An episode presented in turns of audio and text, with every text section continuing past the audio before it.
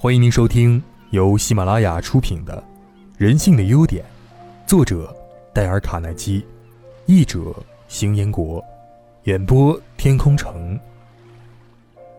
懂得在失败中总结成功经验。许多人的生命啊，之所以伟大，都来自于他们所承受的苦难。最好的才干，往往是从烈火中演练出来的。都是从坚石上磨练出来的。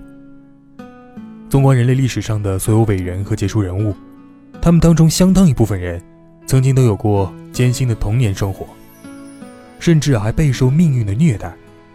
但强者呢，总是善于找到生命的支点，他们及时调整自己心态，坚韧地承受着生活的艰辛，在一贫如洗的岁月里，安然走过，并用恒久的努力打破了重重困围。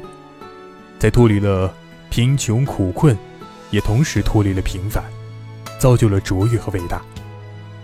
有的苦难啊是如此的严重，一旦向他屈服，就等于输掉了整场比赛。李奇微将军担任指挥官时，发现兵力推进太过，而受到敌军的猛烈攻击，但他坚守住阵地，而使美军免于被逼入海中，而且很快进行反攻。挫折发生时呢，你也许没有时间来考虑。修正错误以避免进一步的失误，但千万别裹足不前。此刻最重要的是确定自己的目标，并且呢，采取保存你所有资源及希望的行动。要是你就此认输，你将失去自信，而且再也难以恢复。所以啊，你必须要坚守原则。最后，你将知道你保住了自身所有最重要的东西。要是你曾经仔细反思过自己。并研究那些你所钦佩的成功者的一生，你就会发现啊，所有最好的机会都在发生处于逆境的时候，因为只在面对失败的可能时，才会想到做一个根本的改变，从险中求胜。当你经历了一些暂时的挫折，你也知道这只是暂时的，你也就可以抓住逆境带来的机会。有一天啊，两个强盗偶然路过一座。吊死犯人的脚架，其中一个便叫起来：“哦，如果没有这该死的吊死人的脚架，我们的职业是多好啊！”另一个强盗接着说：“啊，呸！你这笨蛋！好在有这架子，如果没有的话，人人都要做强盗了，哪轮到你我？”啊？”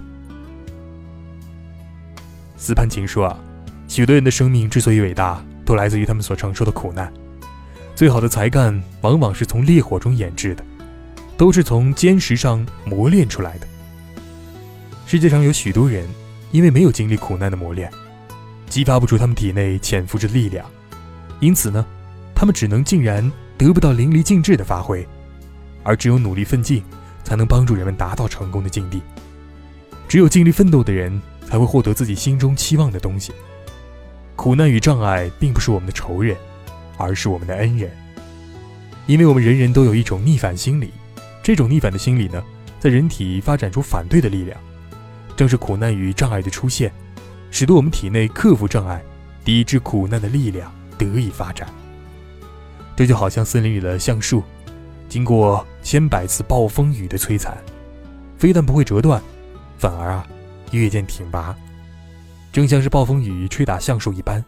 人们所承受的这种种种苦难、折磨和悲伤，也在启发人们的才能。这些啊，都在锻炼着他们。芝加哥北密七根大道的一个地区称之为富里里。一九三九年，那儿的办公楼啊，可以说是日暮途穷了。一座座大楼只有空荡荡地板，一座楼租出去一半儿，就算是幸运的。这正是商业不景气的一年。消极心态像是乌云一般笼罩在芝加哥不动产商的心头。那时啊，你常可以听到这样的论调：等广告毫无意义，根本就没有钱，我们没有必要工作了。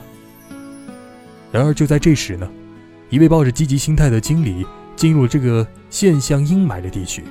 他有一个想法，他立刻行动起来。这个人受雇于西北互助人寿保险公司，前来管理该公司。北密西根大道上的一座大楼，公司是以取消抵押品的赎取权而获得这座大楼的。他开始担任这项工作，这座大楼啊只租出去了百分之十，但不到一年，他就使它全部租出去了，而且还有长长的代租人名单送到他面前。这其中的秘密是什么呢？新经理呢，把无人租用的办公室作为一个挑战，而不是作为一个不幸。当我们访问他时，他介绍了他所做的事儿。我清楚的知道啊，我要干什么。我要使这房间百分之百的租出去。在当时的情况之下，要做到这一点是非常困难的，因为我必须把工作做到万无一失，必须做到以下的五点：第一，要选择称心的房客；第二呢，要激发吸引力，给房客提供芝加哥市最漂亮的办公室；第三，租金要不高于他们现在所付的房租；第四，如果房客按照为期一年的租约付给我们同样的月租，我们就对他现在的租约负责。第五，除此之外啊，我们还要免费为房客装饰房间。我们要雇有富有创造力的建筑师和内装工，改造我们的大楼办公室，以适合每个新房客的个人爱好。我通过推理可以得出以下结论：第一，如果一个办公室以后几年中不能出租，我们就不能从那个办公室得到收入。假如啊，按照我的方法去做，我们到年底可能得不到什么收益，但这种情况啊，总不会比我们没有采取任何的行动时情况更糟了吧？而我们的情况应该好，因为我们满足了房客的需求，他们在未来的年份当中呢，会准时如数的交付房租。第二，出租办公室仅为一年为基数，这是已经形成的习惯了，在大多数情况之下。房间仅仅只空几个月就可以接纳新的房客了，因此呢，得到租金的希望就不至于太落空。第三，在一所设备良好的大楼里啊，如果一个房客一定要在他租约期满的那一年末期来退租，也是比较易于再租的。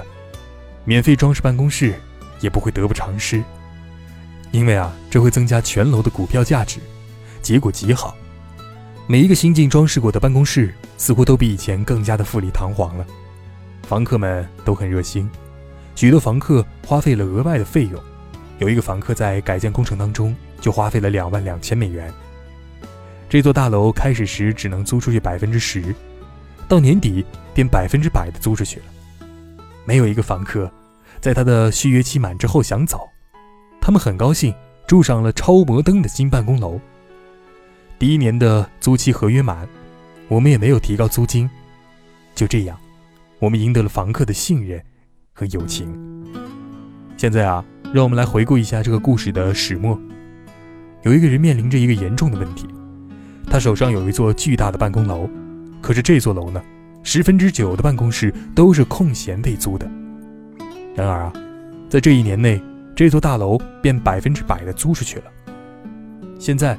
就在他隔壁左右，仍有几十座大楼是空荡荡的。这两种情况之间的差别，当然是每座大楼的经理对这个问题所持的不同态度和变化。一种人说啊，我有一个问题，那是很可怕的；另一种人说呢，我有一个问题，那是很好的。如果一个人啊，能够抓住他的问题，上路展位出真相的好机会，洞察它并寻求解决，那么。他就是懂得积极心态之要义的人。如果一个人能形成一种行之有效的想法，并紧接着付诸行动，他就能把失败转换为成功。简单来说呢，已经得到第一名的人，不会有比得到第一名更荣耀的事儿了。对他而言，顶多只能继续保持第一名而已了。而且啊，还有可能会降到第二名或者第三名的不幸事件。相反呢？得到最后一名的人呢，对他来说啊，最坏的结果也只是最后一名了，但有进步为倒数第二、倒数第三的可能。困境对于我们来说反而是一种刺激，而且呢，可以激励我们的成长和进步。这里我们所指的贫穷和富裕，当然不单独指经济上的因素，也可以说是成功和失败，堕落和成长，也就是一般人常说的顺境与逆境。日本著名的作家谷口雅春先生，在他的著作《你是无限能力者》一书当中，曾经说道：“堕落才是机会。其意义也是相同的。这些话，都是我们应该好好体会的。的确，如果一粒麦子不落地死亡，怎么能再结出来许多麦子呢？经历了越激烈的痛苦，在精神上、人格上，也会越早成熟，挺早进步的。因此，一旦当我们面临困境，不要畏惧退缩，心中只要牢牢记住一件事儿：不要被逆境所吞噬。纵使你面临着前所未有的痛苦，也不要因此而被淹没。要知道，如果太过于消沉、自怜自爱当中，将会因为这一次的堕落而失去一切，永不得翻身的。我们应该庆幸逆境来临，因此啊，这正是我们考验自己的最佳良机。坚强的度过危机之后，一条坦荡的康庄大道将展现在我们面前。能够成功的人，只不过。比别人多支持了五分钟，你我都应该牢记这句话。